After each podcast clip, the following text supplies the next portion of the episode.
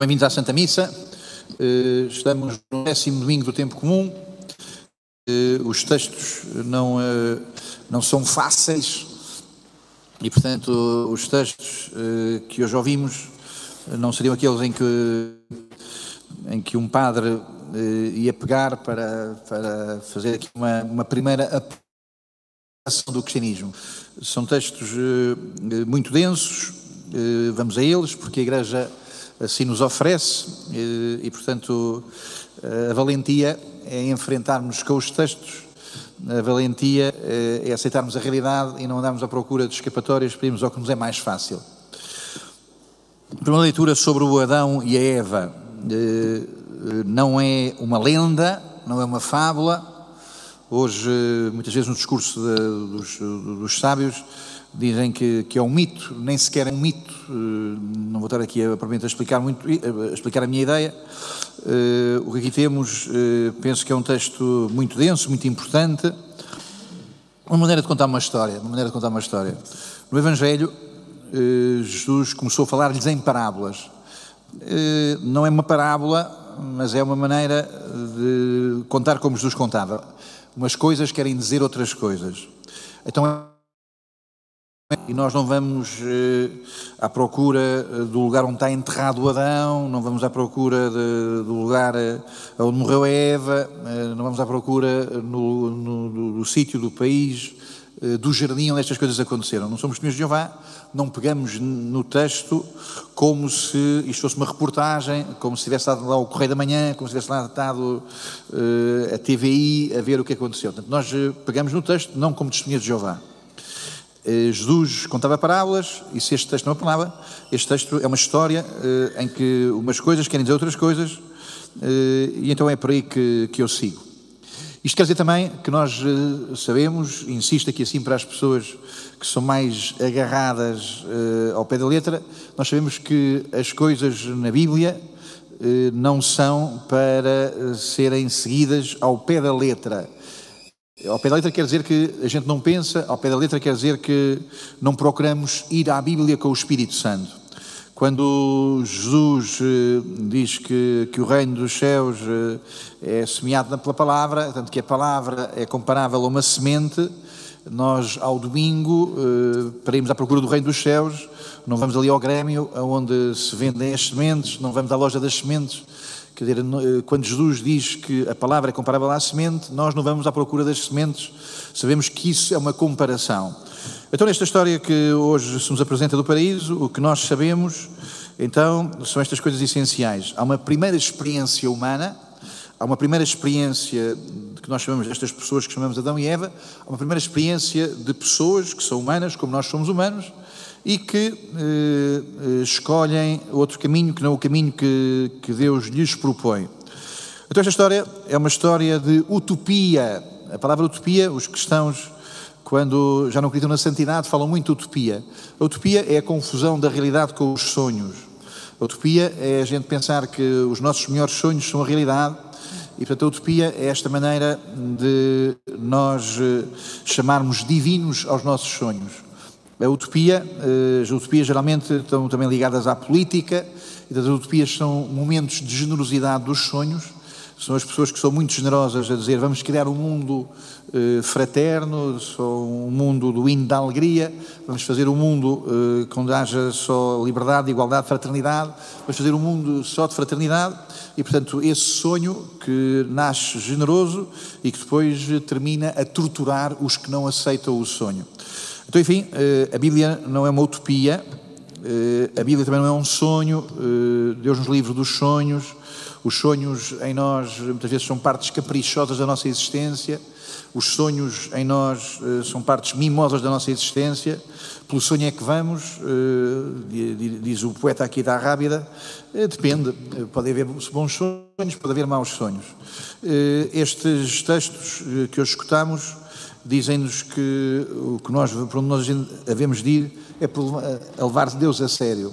Por onde havemos de ir é levar Deus a sério. Para onde nós devemos seguir é levar Deus a sério, é levar a sério a palavra de Deus. Deus sabe mais do que o teu sonho, Deus sabe mais do que a tua utopia acerca da tua felicidade. Deus quer-te feliz, mas quer-te feliz porque vais com Ele. Deus não te quer feliz porque foges dele. Então, enfim, como este é um texto sobre a utopia, sobre os sonhos do Adão e da Eva, se enganar Deus, se Deus não vir, se Deus ficar de costas, vamos ser mais felizes, se Deus se calar, vamos ser mais felizes.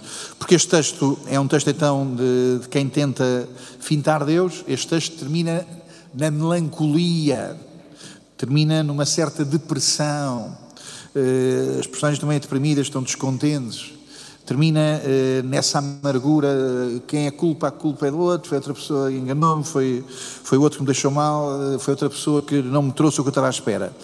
A melancolia, uma certa depressão, esta maneira de uma amargura da vida, de dizer que foram os outros que me falharam, não foi tanto eu que falhei, foram os outros que me falharam. É assim que vemos o texto avançar para deixar as pessoas isoladas. Quando vamos Deus a sério, quando vamos Deus a sério, isto custa. Quando levamos Deus a sério, isto custa. Quando vamos Deus a sério, isto pede que a gente venha cá ao domingo. Quando vamos Deus a sério, isto significa que Deus mete com o nosso tempo. Quando levamos Deus a sério, isto custa. Mas eh, no caminho descobrimos que temos família, mas no caminho descobrimos que temos ligação, mas no caminho descobrimos que temos comunhão. Quando vamos Deus a sério, isto vai aumentando a comunhão, vai aumentando a ligação.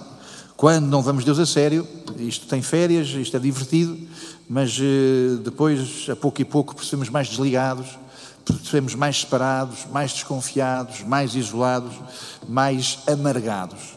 Levar Deus a sério é um caminho de comunhão, eh, não levar Deus a sério é um caminho de acusação e de acusação eh, das circunstâncias. O mundo todo está mal e o mundo todo não colaborou comigo, que é um bocadinho o que diz o Adão e a Eva. Bom, então chama a atenção para que estas leituras nos ajudam também a perceber o mistério da Santíssima Trindade. Quinta-feira passada foi dia de missa, quem não veio à missa não está na comunhão, quem faltou à missa não está na graça de Deus. Quem faltou à missa, podendo vir à missa, não está na graça de Deus, tem que receber a bênção da, da confissão. Eh, então, na quinta-feira passada foi o Cor de Deus, mas no domingo anterior foi a Santíssima Trindade. Nós dizemos que em Deus há paraíso, há o Pai, o Filho e o Espírito Santo e há comunhão. Em Deus há paraíso, em Deus há família. Em Deus há uma família santa, há três pessoas, mesmo três pessoas, mesmo três pessoas muito diferentes, mas muito unidas, mas muito ligadas, mas sempre em comunhão. Eh, de algum modo, a leitura de hoje permite-nos eh, perceber o que é a perversão da Santíssima Trindade. A história que nos apresenta hoje, estas três pessoas que aqui aparecem, permitem-nos perceber o que é uma perversão. Às vezes digo que a perversão é pegarmos na faca ao contrário. A faca serve para coisas boas, serve para cortar o bife, serve para uh, as operações que são próprias à mesa, são próprias. Se pegarmos na faca ao contrário, e se for uma boa faca, maior a perversão, maior a, uh, a utilidade, maior a eficácia daquilo que estamos a perverter. Ou seja, se eu pegar na faca ao contrário, em vez de cortar o bife, corto o dedo, uh, é o meu dedo que se corta. O que é que é a perversão? É pegar na vida ao contrário. O que é que é a perversão? É pegar nas coisas, eh, não para as levar até onde Deus nos deu, é para levar as coisas na nossa autodestruição. A perversão tem que ver com a destruição. A perversão é o caminho de nos destruirmos, destruirmos ligações, destruirmos relações, de destruirmos a vida nossa e dos outros. Bom, então aparece aqui assim o Adão, que está aqui assim como, de alguma maneira, como perversão do Pai. Deus perguntou-lhe, eh, onde estás? Onde é que tu estás? A primeira pergunta que Deus faz ao homem, onde estás? E esta resposta terrível do Adão é que não estou, não estou lá onde tu me deste. Deus é aquele que está, Deus é aquele que tem uma presença, Deus é aquele que nos dá uma segurança. A vida, há saúde, há falta de saúde, há dinheiro, há falta de dinheiro, há coisas que correm bem, há coisas que correm mal. Na vida, há momentos em que a vida nos é fácil, há momentos em que a vida nos é difícil. Mas na vida, Deus está lá, está lá, está lá no seu lugar, na sua santidade. Deus está é uma das grandes definições de Deus. Eu sou aquele que estou, diz Jesus a Moisés, diz o Senhor a Moisés. Então o Adão é aquele que não está, é aquele que se vai fugir, que tem medo de Deus. Eh, o homem eh, que tem medo de Deus, o homem que não está na posição que Deus lhe deu. Por sua vez, eh, a serpente é tudo o contrário de Jesus. Jesus, vamos ver daqui um bocadinho no credo, dizemos que Jesus desceu do céu para, por nós, homem, para a nossa salvação, desceu dos céus, de cima para baixo. A serpente é a que rasteja, é que anda sempre por baixo, é que anda, que vem por baixo e que não desce, não desce ela, mas nos faz descer. Jesus desce para nos trazer a salvação, a serpente eh, envenena os homens que lá estão, envenena as pessoas. Eh, Jesus é o que nos traz os dons de salvação, a serpente é que nos traz a perdição. Por sua vez, eh, também a Eva está aqui assim, de alguma maneira para nos fazer perceber a perversão do Espírito Santo. O que fizeste? Ah, o Adão respondeu: A mulher inspirou-me mal. O que fizeste? O Espírito Santo que nos ensina a ser simples, a serpente, diz, responde a Eva, a serpente enganou-me. Portanto, se a, se a mulher tivesse a inspiração do Espírito Santo, se tivesse a resposta do Espírito Santo, era simples, como está sobre o veneno da serpente, começa com justificações. Sim, o Espírito Santo é para que nós sejamos filhos de Deus, para que o Espírito Santo é nos dado para que vivamos como filhos de Deus não, a serpente não quer que os homens eh, vivam como filhos de Deus e a mulher aceita ser mãe dessa descendência. Bom, passo eh, ao Evangelho. O Evangelho eh, joga-se em torno do tema extremamente complicado, coloca-se em tema complicado que é o tema do demónio. um bocadinho a covardia burguesa de, também da, da, própria pregação, dos pregadores, dos padres, dos teólogos, que um bocadinho esta simpatia burguesa por as respostas fáceis fazem que o demónio desapareceu e hoje em dia o que existe é o mal, existe dentro de nós lados obscuros, sombrios, e portanto em vez, de, em vez de existir o demónio, o que temos é que falar com o psiquiatra, falar com o psicólogo que nos ouça e que nos assim ensine a lidarmos com o lado escuro da vida. Com o lado escuro da vida. Eh, às vezes digo que esta ideia de que eh, não há demónio é uma ideia de condomínios fechados. As pessoas têm boas vidas, têm boas vidas, têm muita relva, têm piscinas, têm, têm uma vida boa, têm eh, também os centros comerciais e toda a gente estamos em ambientes protegidos e não reparamos que, que há tantos dramas, que há tantas tragédias fora da área mais ou menos protegida e mais ou menos cuidada onde vivemos. Não, eh, o demónio, eh, não, o demónio de maneira nenhuma na Bíblia aparece como as nossas dificuldades terapêuticas, psicoterapêuticas. O demónio aparece como alguém que tem iniciativa, o demónio aparece como alguém que, que é desafiador, o demónio aparece eh, como alguém que é perturbador. Nós, os católicos, eh, não temos de maneira nenhuma complexo em relação ao demónio.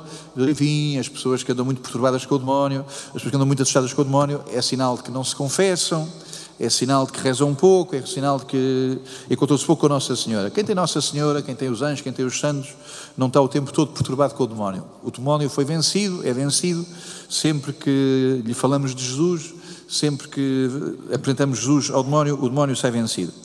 Mas não volto aqui ao texto, eh, onde se nos eh, conta este episódio de Jesus que regressa a Cafarnaum e por cinco vezes Jesus a falar de casa. Naquele tempo Jesus chegou a casa e depois começa a contar, eh, começa a dizer que tu, tu é que és o demónio. Portanto, as pessoas começam a dizer a Jesus, tu é que és o demónio. Isto eh, é uma coisa terrível, dizer a Jesus que ele é o demónio. Como hoje dizemos à igreja que ela não é do amor de Deus, se nos diz que o aborto, é, que o aborto não se deve fazer, que a Igreja é intolerante, que a Igreja eh, nos corta as pernas, que, que a Igreja eh, é, é má, porque a Igreja não nos dá eh, as coisas que, generosas que Jesus trouxe ao mundo. Eh, Jesus é acusado de ser o demónio, a Igreja, quando diz a verdade, é acusada de ser intolerante, é acusada de não, não ter lugar para as nossas vidas. Bom, Jesus diz que a coisa não vai por aí, e, e contou uma história de uma outra casa. Há uma casa, eh, e nessa casa eh, aparece alguém que assalta a casa e vem alguém para ali dentro eh, para tomar conta da casa. O demónio, para mim, já disse há pouco, o demónio não são as nossas dificuldades psicológicas. Coitadinhas das pessoas que têm muitos sofrimentos e que são doentes do hospital e que têm muitas perturbações na vida psíquica, não é isso o demónio. Não é isso o demónio. Não temos de estar, não temos de estar apavorados pelo demónio e, portanto, de maneira nenhuma, essas coisas eh, são para nos criar eh, fantasmas. O demónio entra pela porta da frente da casa. o demónio entra pela porta da frente da casa. A relação com o demónio é uma relação frontal. O demónio entra quando aceitamos a mentira, quando aceitamos a raiva, o, o rancor, o ódio, a destruição que vem com a raiva, com o rancor, com o ódio. O demónio entra quando eh, nós dizemos sou dono do meu corpo, o demónio entra quando eh, nós eh, achamos que sabemos eh, muito bem eh, com quem é queremos ter sociedade e queremos ter sociedade com esse que nos inspira sempre a fazer eh, coisas más. Então o demónio entra pela porta da frente. Quer dizer com isto que escusamos de estar muito apavorados porque o demónio vem se agendar por isso. Não, quando aceitamos ser mentirosos, quando aceitamos uh, violências destrutivas, quando aceitamos não servir a Deus, nós próprios é que temos a abrir a porta para que Ele venha e para que Ele venha com esta violência destrutiva. Mais à frente, Jesus diz esta coisa terrível, diz que há, há um pecado pior de todos, que é um pecado imperdoável, eh, todos os pecados e blasfémias que tiverem proferido são perdoados. Mas há um pecado contra o Espírito Santo que esse é que não se receberá perdão, esse nunca terá perdão. Ora bem, eh, eh, Jesus diz que eh, os pecados serão perdoados, inclusive estas blasfémias. Lembro que para Jesus não obedecer aos dez mandamentos é uma coisa que é má. Jesus diz não obedecer ao que o Pai manda, percebe-se que tem que ver com as vossas infidelidades, não obedecer aos dez mandamentos tem que ver com as vossas minoridades. Mas enfim, o Pai, como é óbvio, dá-nos a misericórdia para uma vez e outra vez e na próxima vez e mais à frente conseguirmos acertar o passo com os mandamentos da lei de Deus. Jesus diz que quem não falta aos mandamentos, quem falta aos mandamentos há de ser perdoado. Tal maneira, Jesus também diz: eh, Eu percebo que vocês não consigam ser como eu, percebo que não consigam ser eh, sacrificados, oferecidos, crucificados como eu sou. Terão tempo para isso, terão tempo para descobrir eh, identidade comigo, a comunhão comigo. Onde Jesus diz que as coisas são piores é em relação ao pecado contra o Espírito Santo. Não cumprir os mandamentos de Deus é uma, é uma pobreza vossa, é uma infidelidade vossa. Não serem como eu é um sinal de que não têm fé, de que não têm a minha caridade. Mas há um pecado tremendo que é o pecado contra o Espírito Santo. Esse nunca terá perdão. São João Paulo II dizia que este pecado contra o Espírito Santo tem que ver eh, com nós não aceitarmos o Espírito Santo, porque o Espírito Santo também bate à porta da frente. O demónio entra pela porta da frente e o Espírito Santo também entra pela porta da frente. Chama atenção para estas duas coisas que são diferentes. Uma coisa é uma fragilidade, uma fragilidade na vida, uma, duas, trinta, trezentas. Uma fragilidade é um descontrolo de mim. Outra coisa é uma mentira, e uma mentira é o controlo de mim para um estilo de vida onde Deus não entra. Então, eh, aqui assim penso que começa-se a estabelecer eh, uma diferença muito grande. O demónio vem pela porta da frente e o Espírito Santo também vem pela porta da frente. E o Espírito Santo vem para que reconheçamos, reconheçamos o pecado. São João Paulo II dizia que o pecado contra o Espírito Santo é não aceitarmos o Espírito Santo que quer que, que nos reconheçamos como pecadores. O Espírito Santo quer que nos reconheçamos como pecadores o Espírito Santo quer que nos reconheçamos como frágeis. Na vida moral, na vida da fé, o conhecimento é muito mais fácil do que o reconhecimento. Conhecer é coisa da escola, é coisa da faculdade, de grandes cientistas. Há grandes cientistas que conhecem muitas coisas, há grandes sábios que conhecem muitas coisas. O conhecimento não é muito empenhativo moralmente. Eu posso conhecer muito e posso ser um grande canalha, posso conhecer muito e ser uma pessoa uh, muito desonrada. Posso conhecer muito e ser muito ganancioso, posso conhecer muito e estar a, a, trabalhar em grandes laboratórios e ser uma pessoa muito, muito perversa. O conhecimento não é, muito, não é moralmente muito empenhativo. O reconhecimento já é outra coisa. O reconhecimento pede tempo, pede contrição, pede conversão, pede humildade, pede que eu volte a mim próprio sem pretensão, sem ganância. A diferença de uma coisa e a outra chama-se justificação. Quem conhece que fez o mal e que parte logo para justificar-se, quem conhece que fez o mal e parte logo para justificar-se, faz o pior pecado de todos. O pior pecado de todos não é matar 500 eh, pessoas, 5 mil pessoas. O pior pecado de todos é justificar eh, a coisa mínima que eu fiz. O pior pecado de todos é encontrar literatura, é encontrar citações, é encontrar argumentações que eu digo a mim próprio para justificar o que eu fiz. Então, eh, estamos por aqui assim. Jesus diz esta coisa tremenda: diz que eh, aqueles que não reconhecem, não reconhecem eh, a minha vinda aos seus corações, aqueles que não reconhecem a vinda do Espírito aos seus corações, esses que estão sempre o tempo todo a justificarem-se, esses o tempo todo a justificarem-se, esses são os que estão no pior lugar. Termino. Eh, o Evangelho começou por Jesus chegar a casa e fala da sua casa, e o Evangelho vai terminar com Jesus a falar de Nossa Senhora, dos, seus irmãos, da sua família, segundo o vocabulário da altura. Nos Evangelhos não aparece a palavra primo, dos Evangelhos para primo aparece a palavra irmão. Não se diz que Nossa Senhora foi visitar a sua prima, diz que Nossa Senhora foi visitar a sua parenta Isabel.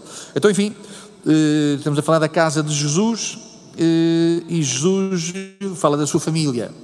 E Jesus diz-nos que, que a sua família são aqueles que levam a sério a palavra do Pai.